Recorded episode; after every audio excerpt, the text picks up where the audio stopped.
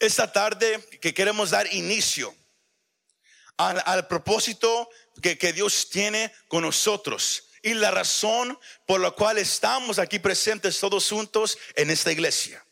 Sea usted que está aquí presente, o sea usted que, nos está escuchando ahí en su casa o, por audio, hay un propósito por lo cual vamos a dar estos mensajes comenzando con este. Dios ah, ah, ah, tiene un propósito para su iglesia. Y como hemos hablado, los servicios de oración. Dios quiere hacer de nosotros un centro de avivamiento. Dígale a su vecino, Dios va a ser con nosotros un centro de avivamiento. Pero dígalo con convicción, un centro de avivamiento. Un lugar donde la gloria de Dios habite. No nomás un edificio donde usted y yo venimos a sentarnos, pero un lugar donde va a habitar la gloria de Dios. Y cualquiera que entre y, escuche el mensaje un domingo, o, escuche un estudio los jueves, o venga a un tiempo de oración los martes, queremos que cada quien sea tocado por el poder de Dios. Queremos ser el centro de avivamiento. Y es por eso que comenzando con este mensaje, si contamos el día de hoy, noviembre 14, quedan exactamente siete domingos para cerrar este año. Y Dios ha dado siete mensajes acerca del avivamiento. Y hoy va a ser el primero. Porque Dios va a hacer con nosotros algo especial. ¿Cuántos le, le dan gloria a nuestro Dios? ¿Está conmigo todavía? ¿Está conmigo todavía? El enfoque, el tema de hoy es el regreso al altar. El regreso al altar es el enfoque de, de- este, este primer mensaje. Y pa- pa- para, para que todos entendamos a dónde Dios nos va a llevar, tenemos que tener una definición de lo que es avivamiento. Como hemos dicho a, a tra- a través de los años aquí en la iglesia y en muchos lugares, el avivamiento no, no, no, no, no más es cuando miramos gente brincando en una iglesia donde la alabanza o gente hincada. Eso es parte, eso es un resultado del avivamiento. Pero si usted quiere tener una definición exacta de lo que es avivamiento, es esto, es un despertar espiritual un despertar espiritual de un estado de latencia o estancamiento en la vida de un creyente. Eso es avivamiento, un despertar espiritual de, un estado de latencia o estancamiento en la vida de un creyente.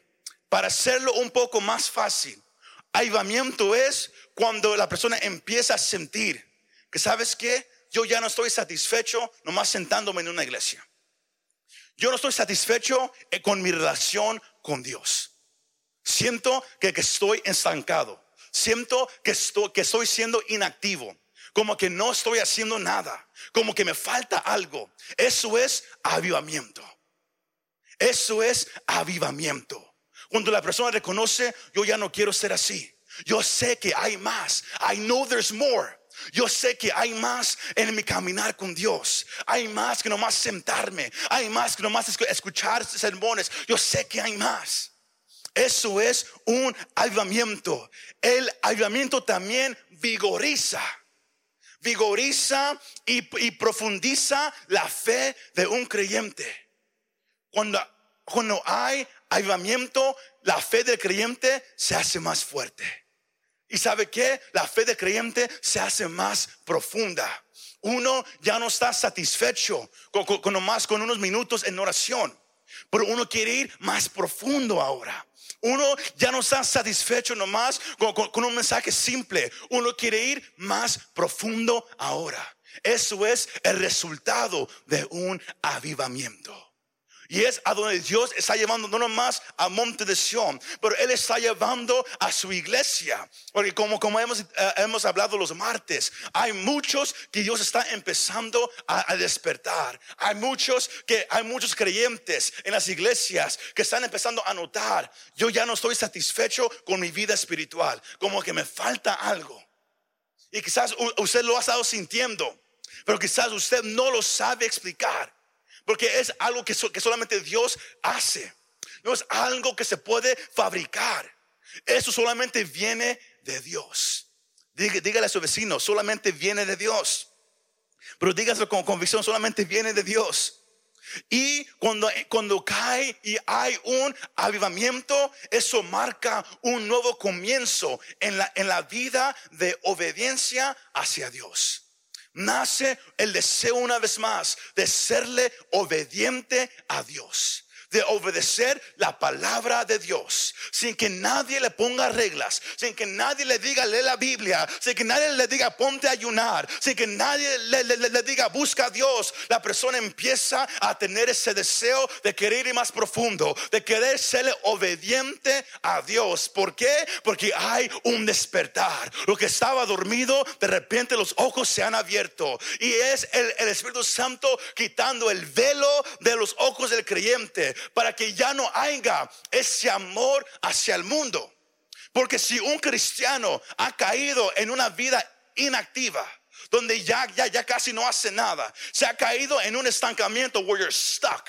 You're stuck in your walk with God. Estás estancado en tu, caminar con Dios. El resultado eso es porque hay, ha habido un amor hacia el mundo. ¿Por qué? Porque somos humanos. En esta vida tenemos problemas. En esta vida tenemos responsabilidades. No nos podemos correr de ello. Los, que tienen familias, los hombres tienen que proveer para su familia, tienen que trabajar. Igual con, con, algunas mujeres, hay, tenemos, hay jóvenes que van a la escuela, hay tarea, hay muchas cosas que hacer. Y si uno no tiene cuidado, todos los, afanes del mundo pueden empezar a tomar la prioridad número uno en nuestra vida y eso causa un estancamiento en la vida del creyente. Y cuando uno eh, llega a reconocer, uno ya está bien estancado. Y es difícil salir de esa área. Por eso se necesita un avivamiento, un despertar de Dios. ¿Y sabe qué? Un avivamiento también produce creyentes activos, creyentes que empiezan hacer la gran comisión creyentes que empiezan a caminar conforme a la palabra de Dios, como dijimos, sin que nadie les diga. Un despertar espiritual produce que cada persona empiece, empiece a caminar conforme a la palabra de Dios. Pero algo importante en, en lo que se trata de un avivamiento no es algo que una iglesia puede fabricar. No es algo que un predicador con, micrófono puede fabricar solamente viene y solamente inicia y solamente se sostiene por medio del Espíritu Santo. Yo no puedo fabricar algo con ustedes. Porque hay muchos que usan muchas cosas para tratar de fabricar un mover de Dios. Usan máquinas de humo para crear un ambiente especial.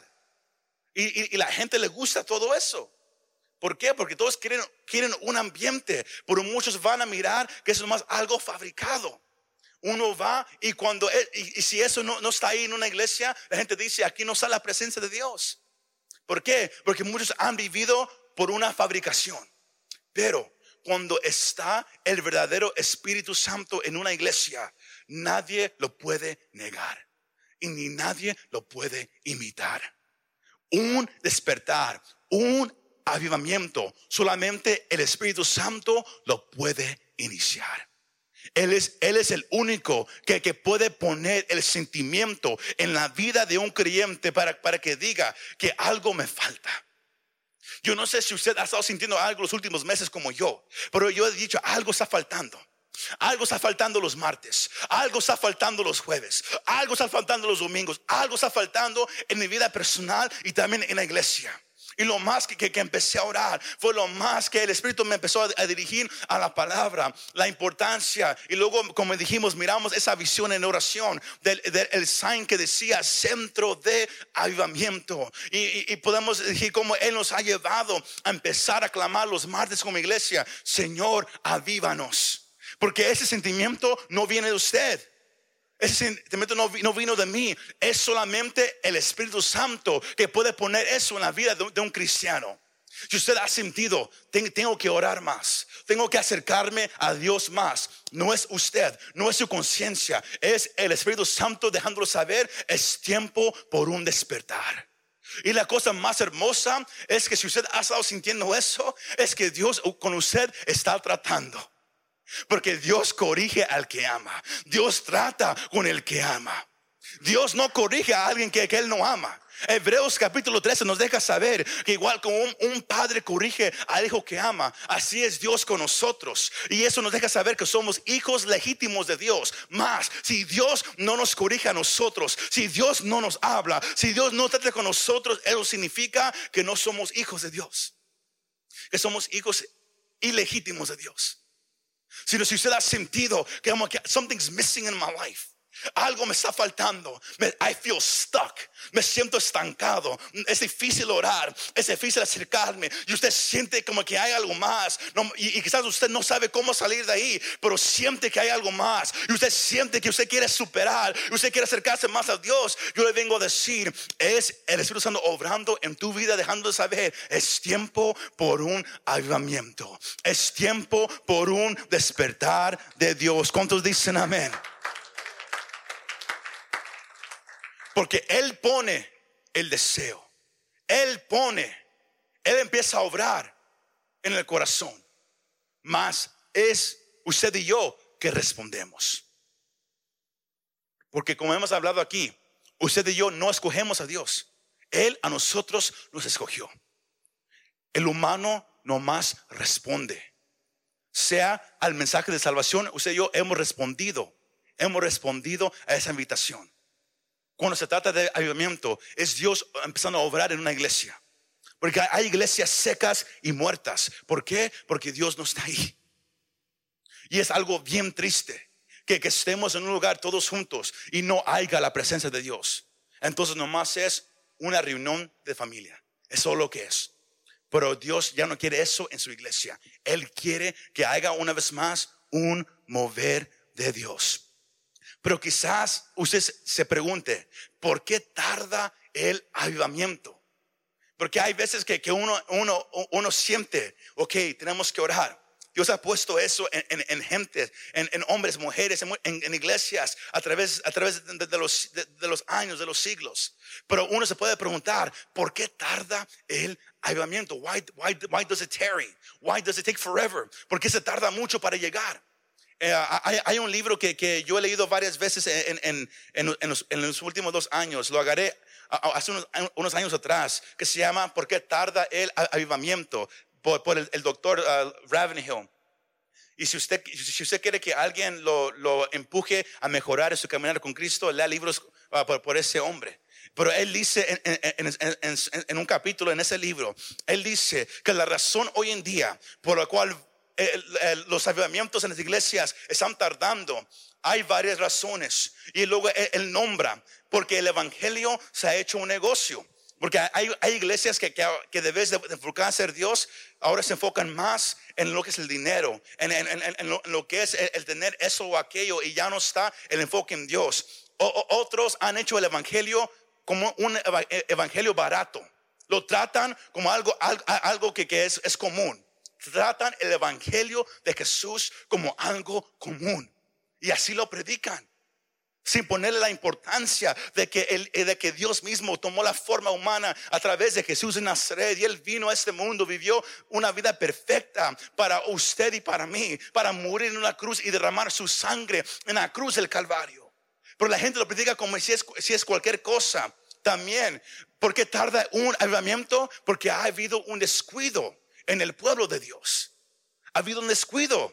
Ya, ya no importan tiempos de oración, ya, ya no importa eh, meterse en la palabra, hay un descuido. Pero sabemos que eso viene cuando el enfoque está más en el mundo y, no en Dios. eso produce un descuido. También miramos por miedo.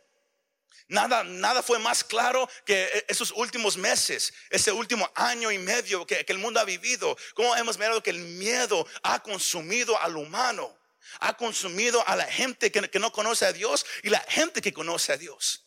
Pero no para ahí. También hemos mirado la falta de urgencia en oración. Ya no hay urgencia cuando alguien ora. Y, le hemos robado la gloria que solo le pertenece a Dios.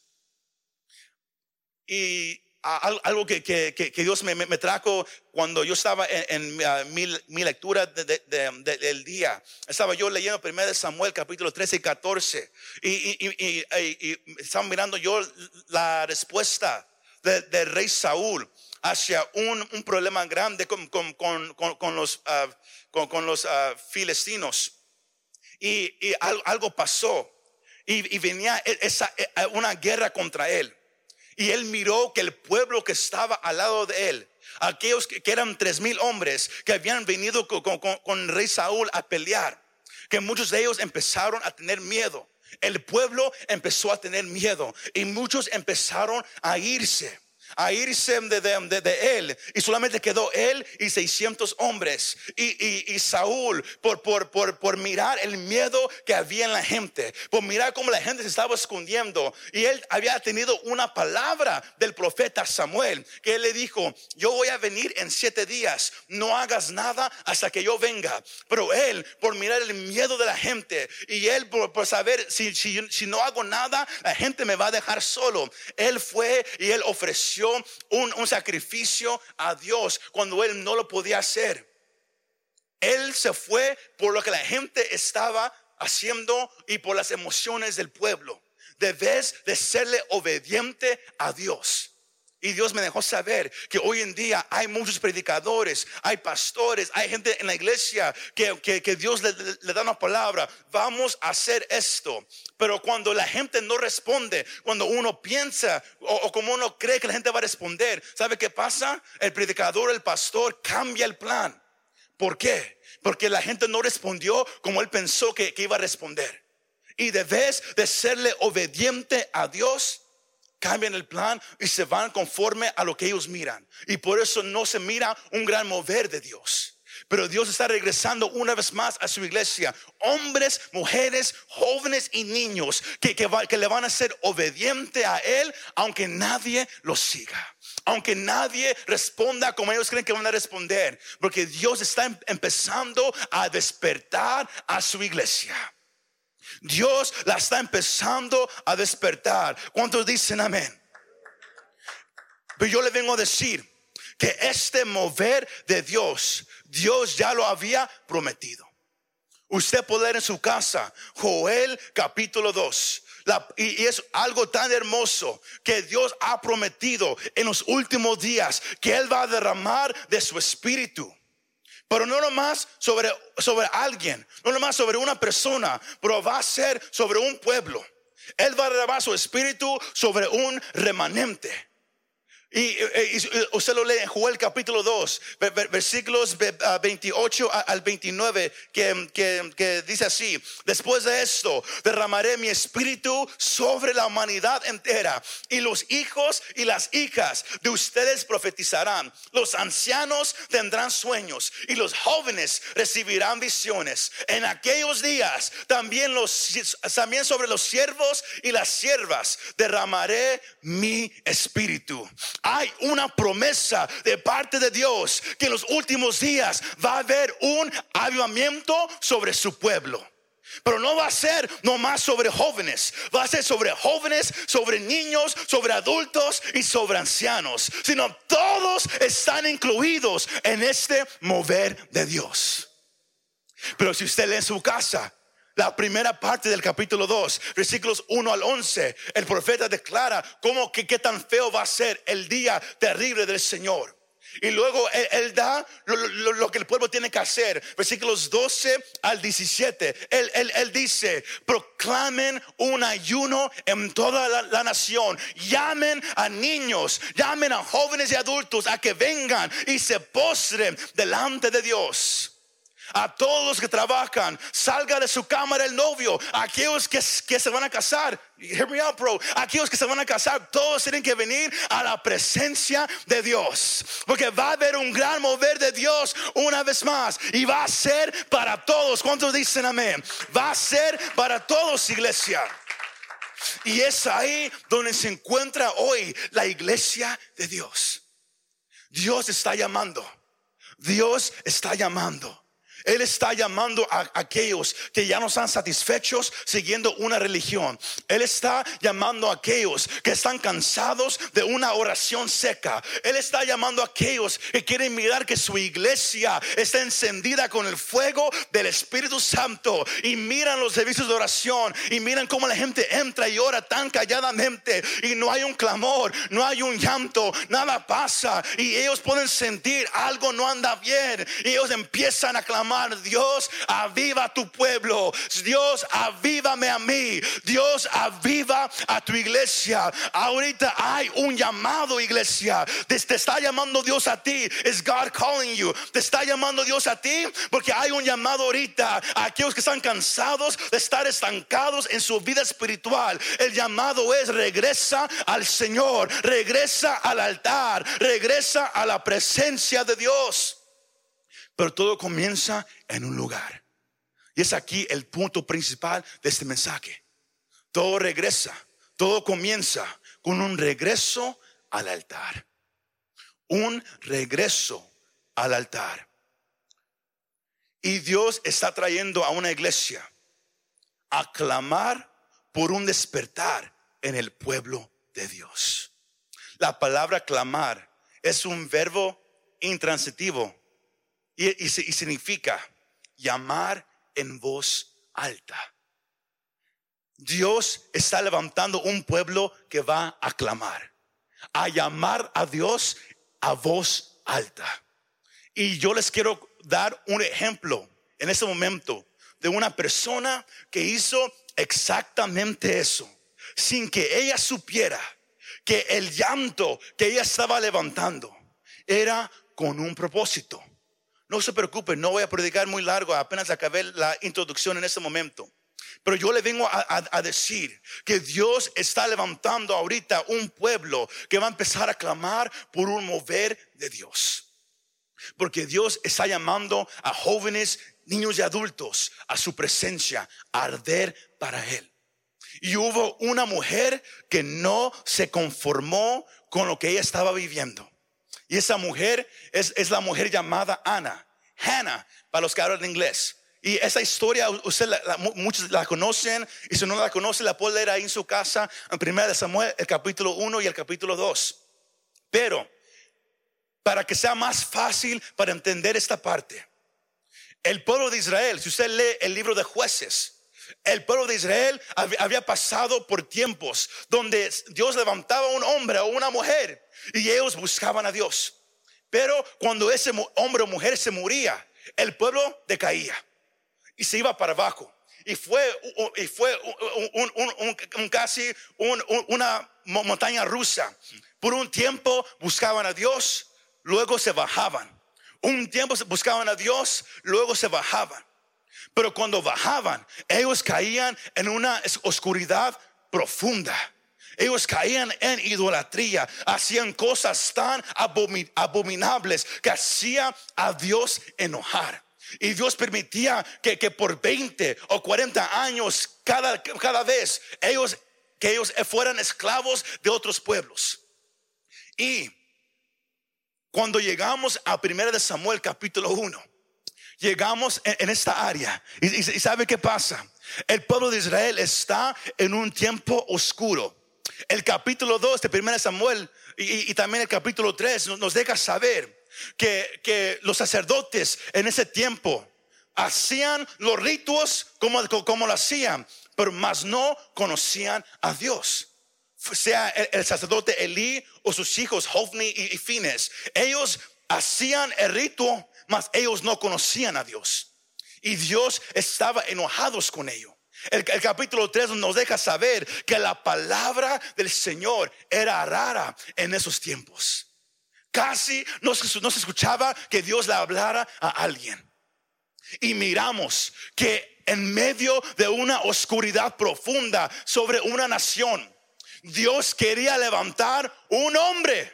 Él quería levantar un hombre que iba a traer un despertar para esa nación. Pero para que él pudiera traer un hombre, sígame, iglesia, sígame. Para que él pudiera traer un hombre, él tenía que buscar a alguien que, que estuviera dispuesto a clamar por ese hombre. Y aquí miramos a la mujer Ana. Ella estaba casada. Su esposo era Elcana. Y en esos tiempos, para que alguien no, no, piense algo diferente, en esos tiempos era la costumbre en esta parte del mundo tener más de una esposa. Aunque Dios en, su ley decía que, eso no, no, no, debía de ser así. Había una costumbre en esos tiempos. Y este hombre, Elcana, él tenía a Ana como su esposa y él la amaba mucho.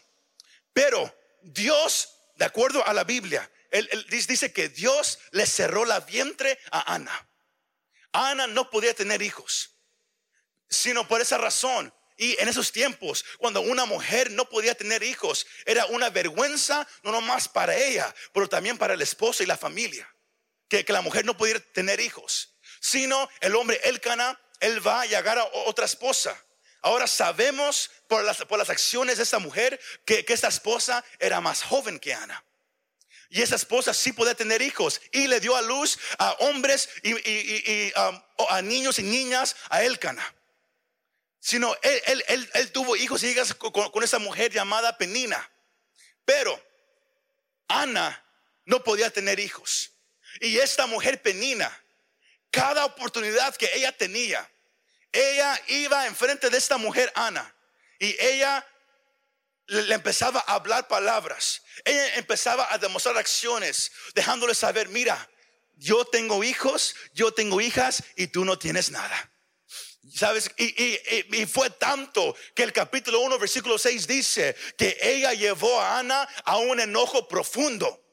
Y, Ana cayó en un enojo tan profundo y, que, ella, que, ella, cayó en una tristeza y esa, y esa tristeza se hizo una depresión. Y ella ya, ya, ya, ya, ya no pudo comer. Sino Ana no comía, estaba en depresión porque ella, número uno, ella quería ser una mamá, mas no podía tener hijos. Y a la misma vez, aquí estaba esta mujer más joven que le, estaba dando hijos a su esposo. Sino, imagínense cómo se sentía esta mujer. Pero sabemos también que esta mujer, Ana, amaba a Dios. Porque de acuerdo a la, ley, cada hombre de cada familia tenía que ir al templo a adorar a Dios tres veces al año. Pero no era un requisito que, que, la, que la familia fuera con él sea la esposa o los hijos. Más, miramos ahí los primeros versículos que esta mujer Ana iba con su esposo cada vez. Y ella iba a estar delante de la presencia de Dios. Solo miramos que esta mujer Ana tenía una devoción hacia Dios. Ella estaba enamorada de Dios. ¿Y sabe qué? Dios estaba mirando eso. Porque recuerde, la nación estaba en oscuridad. Dios quería levantar un hombre para, para buscar a Dios. Él quería levantar un hombre que iba a traer un despertar espiritual. ¿Y sabe qué? Él estaba buscando una persona que iba a clamar por eso. Ana no sabía que Dios tenía un plan para ella. Ella nomás sabía, yo quiero ser una mamá. Y miramos que ella ora y ora y ora y hay lágrimas en su ser y, la Biblia dice que ella, ella fue delante de Dios año tras año. No nomás fue mes, no, year after year, año tras año. La Biblia no, no, nos, nunca nos dice cuánto tiempo fue, nomás que era año tras año.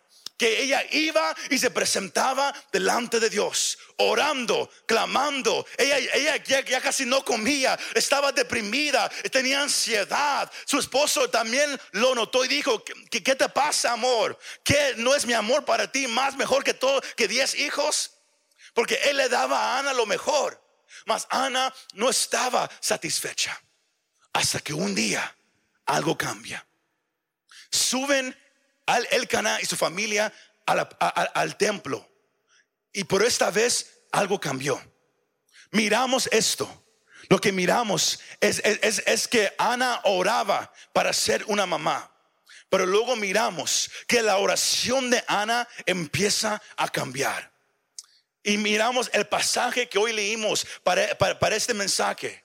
Que ella está delante de la presencia de Dios, pero ella está en aflicción. Y, ella le pide a Dios en el versículo 11 que, que Jehová no se olvide de ella. Pero miramos que ahora ella ya no está pidiendo nomás para ser una mamá. Ella ya no está diciendo, yo quiero ser una mamá, dame, dame un bebé. No importa si es hombre o mujer, nomás dame un bebé. No, algo pasó con ella. Que lo más que ella se metió a la presencia de Dios, lo más que alguien se mete a buscar a Dios, lo más que Dios empieza a cambiar tu oración conforme a su voluntad. ¿Por qué? Porque Dios busca hombres y mujeres conforme a su corazón. Y para ser un hombre o una mujer conforme al corazón de Dios, esa definición significa alguien que está sujeto a la voluntad de Dios. Cuando Dios llama a David y le, dice, este es un hombre conforme a mi corazón, él, él estaba diciendo, este es un hombre que lo que él quiere es que yo haga mi voluntad. Él no busca su voluntad. Él no busca sus deseos. Él no dice, Dios, haz esto para mí. No, Él dice, Dios, ¿qué quieres hacer? ¿Qué quieres hacer conmigo? ¿Qué quieres que yo haga? Y él fue obediente, aunque David falló y pecó muchas veces. Dios lo llamó un hombre conforme a mi corazón. Y cuando Ana empezó a orar, Dios empezó a cambiar el corazón de esta mujer. Y la oración que ella tenía empezó a ser un clamor, un llanto fuerte, hasta que ella hace un voto con Dios y dice, Dios, Jehová de los ejércitos, si miras a tu sierva que está en aflicción y le concedes que ella pueda tener, escuche su oración, un hijo varón ya no nomás un baby, no, ella ahora es específica. Yo quiero tener un niño. Y si tú me permites ser una mamá hacia este niño, yo te prometo que yo te voy a dar este niño para que te sirva a ti todos los días de su vida. Y era exactamente lo que Dios quería para ese tiempo. Él quería levantar un hombre que iba a traer un despertar a una nación y buscó a una mujer orando. Dios permitió que, la mujer llegara a un cierto nivel donde ella estaba deprimida, ella, ella estaba estancada y ella ya no estaba satisfecha en su condición y eso la llevó a ayunar, eso la llevó a orar hasta el punto que ella empezó a clamar por lo que Dios quería que, que se clamara en ese tiempo por, por un niño que Dios iba a levantar para traer un despertar a una nación. ¿Por qué digo esto? No se me duerma, escucha esta parte. ¿Por qué digo esto?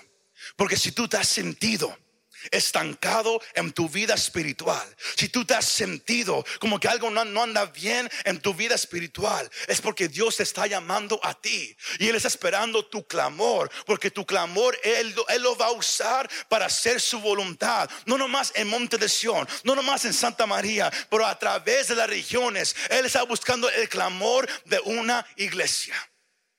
Yo no sé si usted me, está siguiendo, iglesia, pero está buscando el clamor de una iglesia y Él permite que uno llegue hasta un cierto nivel de desesperación, hasta un cierto nivel de, preguntar por qué nada está pasando, por qué he estado orando por tanto tiempo para que eso suceda, pero no miro nada. Es porque Dios está permitiendo que eso suceda para que Él, Él haga su voluntad. Él quiere que la oración cambie. ¿Y sabe qué?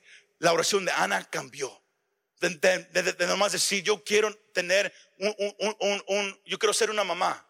Ahora hacer, Dios, si me das un hijo varón, te lo voy a dar a ti, para que te sirva a ti. Y sabe que cuando ella estaba orando eso, el sacerdote Elí la estaba mirando. Y él pensó que ella estaba borracha, porque la, la palabra vino y sidra significan vino y cerveza en la, palabra antigua, es cerveza. Pero él pensó que, que e, e, ella, estaba borracha. ¿Por qué? Porque ella estaba hincada, ella estaba orando, pero estaba orando por un largo tiempo. Y nadie acostumbraba a hacer eso. ¿Por qué? Porque había una oscuridad espiritual en esa nación. Había muy pocos que de verdad buscaban a Dios.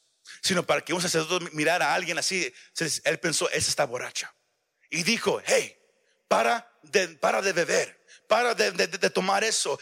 ¿Por cómo vas a entrar a, la casa de Dios de esa manera? Pero ella dice, no, sacerdote, yo no estoy borracha, yo estoy angustiada. Y, y esta tarde yo he derramado mi alma al Señor. Y sabe que cuando él escucha eso, él dice que Dios haga conforme a lo que tú le has pedido. Y luego, si usted sigue leyendo, mira, usted puede mirar que, que Dios contesta la oración de esta mujer. Esta mujer da luz a un niño llamado Samuel. Y este niño crece. Y ella, al final del capítulo 1, la Biblia dice que ella se lo prestó a Dios. Pero esa palabra prestar en, en, original significa que ella se lo, se lo entregó completamente a Dios como ella se lo había prometido. Y Dios levantó a un hombre que iba a guiar a una nación fuera de la oscuridad. Y este hombre Samuel, cada palabra que Dios le dio, nunca cayó al suelo. Nunca. Lo que Dios le, dijo siempre se cumplió. ¿Por qué? Porque Dios lo había levantado con ese propósito. Pero todo comenzó. Y, y Samuel se reconoce como un gran hombre de Dios pero también en el 1 Samuel capítulo 12, versículos 20 a 21, miramos que, que Samuel era un hombre de oración igual como su mamá. Y Dios estaba con él. ¿Por qué? Porque Samuel oraba. ¿Y cómo, y cómo sabíamos que él, él oraba? Porque su mamá le enseñó cómo orar. Y él nunca se olvidó eso. Y con todo eso, a donde yo lo quiero llevar en ese momento para cerrar es esta parte. Que todo comenzó en un altar para Ana. Los grandes moveres de Dios. El primer gran despertar que pasó aquí en los Estados Unidos en 1700, the first great awakening, todo comenzó con hombres en oración que, estaban, que, que no estaban felices por la condición del pueblo el segundo gran despertar, the second great awakening, que pasó en, los 1800, que comenzó en Europa y luego vino para acá a Estados Unidos, también inició de la misma manera. Gente cansada por la condición que, miraba al pueblo de Dios. Como, como miraban a los pecadores y, y ellos diciendo, necesitamos un mover de Dios. Y eso los llevó al altar. En la Biblia, usted mira que un, altar ah, en, el Antiguo Testamento y en el Nuevo Testamento se usa para, describir un, lugar que, una persona eh, ah, levanta para ofrecerle algo a Dios. Sea, Abraham, que él levantó un, altar para ofrecer a Isaac, como Dios se lo había mandado. Y también miramos como Josué, él, levantó altares, pero él, lo hizo como una memoria de lo que Dios había hecho para ellos. Pero si usted mira hoy en día, y quizás algunos saben esto y quizás algunos no, pero el altar hoy en día significa un lugar de consagración. Un lugar donde, donde, donde la persona dice, yo me estoy apartando de todo y me estoy dedicando a ti, Dios. Un lugar de consagración. Pero el significado para hoy es este. El deseo de, una persona de decirle, yo te pertenezco solamente a ti, Dios, a nada más. Y es lo que Dios quiere levantar aquí primeramente. Ese mensaje es primero para los de casa.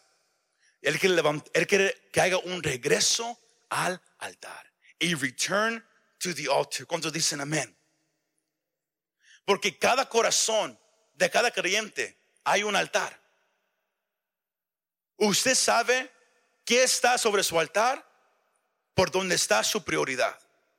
Sean sus hijos, sea su, pareja, sea el dinero, sea el trabajo, sea lo que sea. Usted sabe qué está en, en el altar de su corazón, por lo que usted mira como su prioridad. Todos agarraron esa parte. El llamado hoy en día es que la iglesia y el creyente regresen al altar. Pero el altar no es un lugar para visitar los domingos. El altar no es un lugar en una iglesia.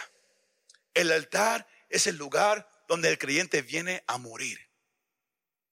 Donde tú vienes a morir. ¿Qué quiero decir con eso? Donde tus deseos vienen a morir.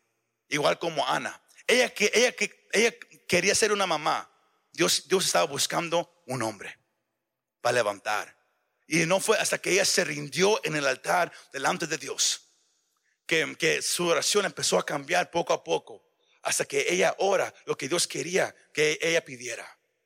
Un niño que Dios iba a usar para despertar a una nación. El altar es el lugar donde uno viene a morir. Y no podemos reducir el evangelio a algo barato. A, a, nomás, porque el seguir y el vivir para Jesús cuesta. Te va a costar, iglesia. Pablo dice en Romanos capítulo 12, el, el versículo 1, él dice, así que, hermanos, yo les ruego por las misericordias de Dios que se presenten ustedes mismos como un sacrificio vivo, santo y agradable a Dios. Así es como se debe adorar a Dios, como un sacrificio vivo. Y el sacrificio siempre se presenta ¿dónde? En el altar. En el, libro de, Levíticos, el capítulo 6, Dios le da unos, unos reglamentos a, Moisés desde cómo él quería que, es que, se presentaran los holocaustos delante de Dios, los sacrificios que, se iban a presentar para Dios.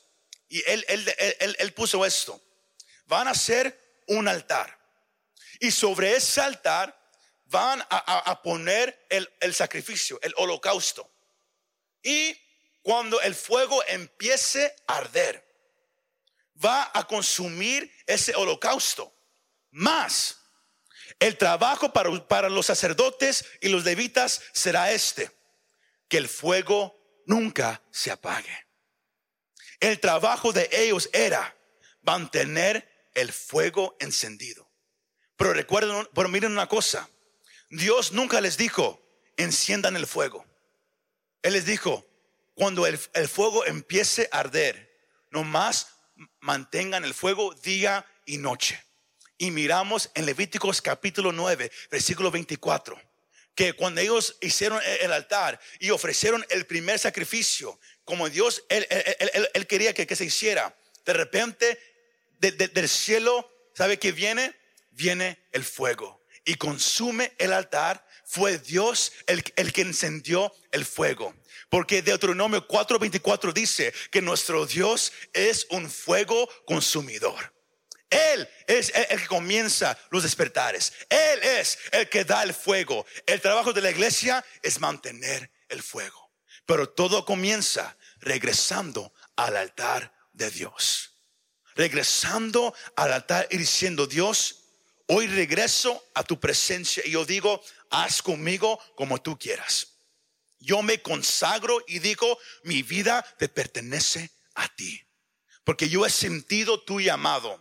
Yo he sentido que tú estás tratando conmigo. Yo sé que mi, que mi vida de oración por una razón no ha sido como yo quiero que sea. Y, yo puedo sentir que me estás llamando a, a ese despertar. Sino yo vengo al altar esa noche y yo digo, Señor, haz conmigo como tú quieras. Porque un despertar no se puede fabricar. Dios es el que lo hace, el que lo comienza, el que lo sostiene. Es solamente Dios. Y yo vengo a, decirte, tú, tú que te estás durmiendo, tú que estás bien callado, tú que estás sentado nomás esperando hasta que yo termine el mensaje para correr por la puerta, que el tiempo, el tiempo de jugar a la iglesia, como se ha dicho hace dos años, y se, dice como algo bien religioso. Pero yo lo puedo decir honestamente, que ha llegado a su fin, que Dios está levantando esa generación donde Él va a derramar su espíritu. Pero va a ser la generación que regrese al altar. Si usted nota, en los servicios, en las iglesias hoy en día, ya casi no hay tiempos de administración en el altar. ¿Por qué? Porque la gente ya no le gusta venir al altar.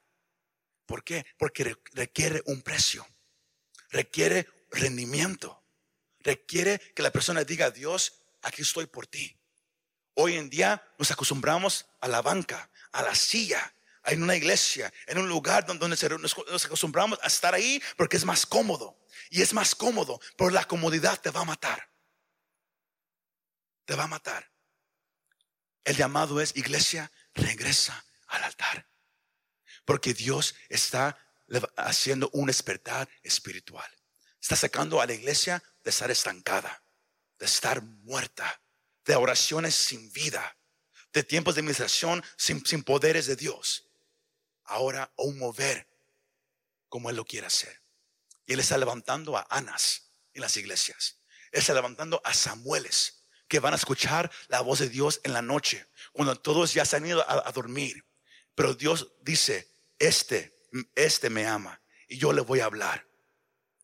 Y yo vengo a decirte, si tú has estado sintiendo como que algo no anda bien en tu vida espiritual, yo vengo a decirte, eso debe de darte alegría, porque Dios te está diciendo, yo te quiero despertar.